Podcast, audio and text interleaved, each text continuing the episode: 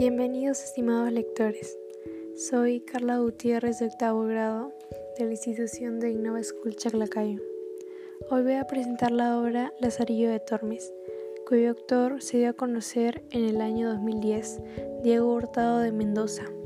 Elegí el título La vida de Lázaro, ya que en sí de eso se trata la obra, donde se mencionan los amos que él tuvo a lo largo de su vida.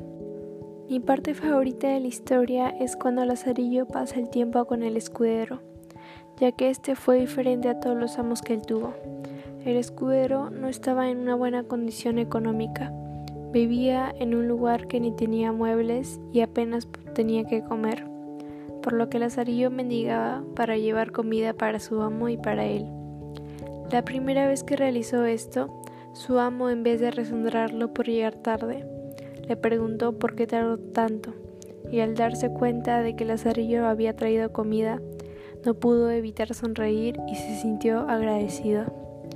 Este amo trataba bien a Lazarillo.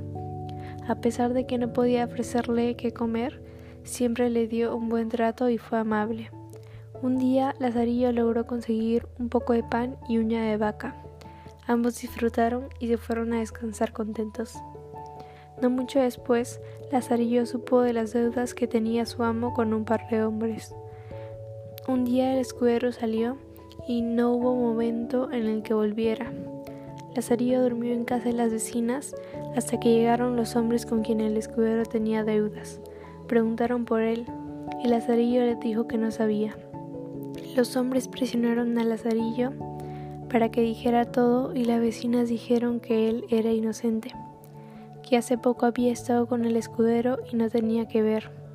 Así fue como Lázaro se despidió del escudero que lo dejó y pasó a tener su siguiente amo. Recomendaría el libro porque te muestra la vida de una persona en otra época, lo difícil que puede ser la vida, los tipos de persona que se pueden conocer y te enseña bastante.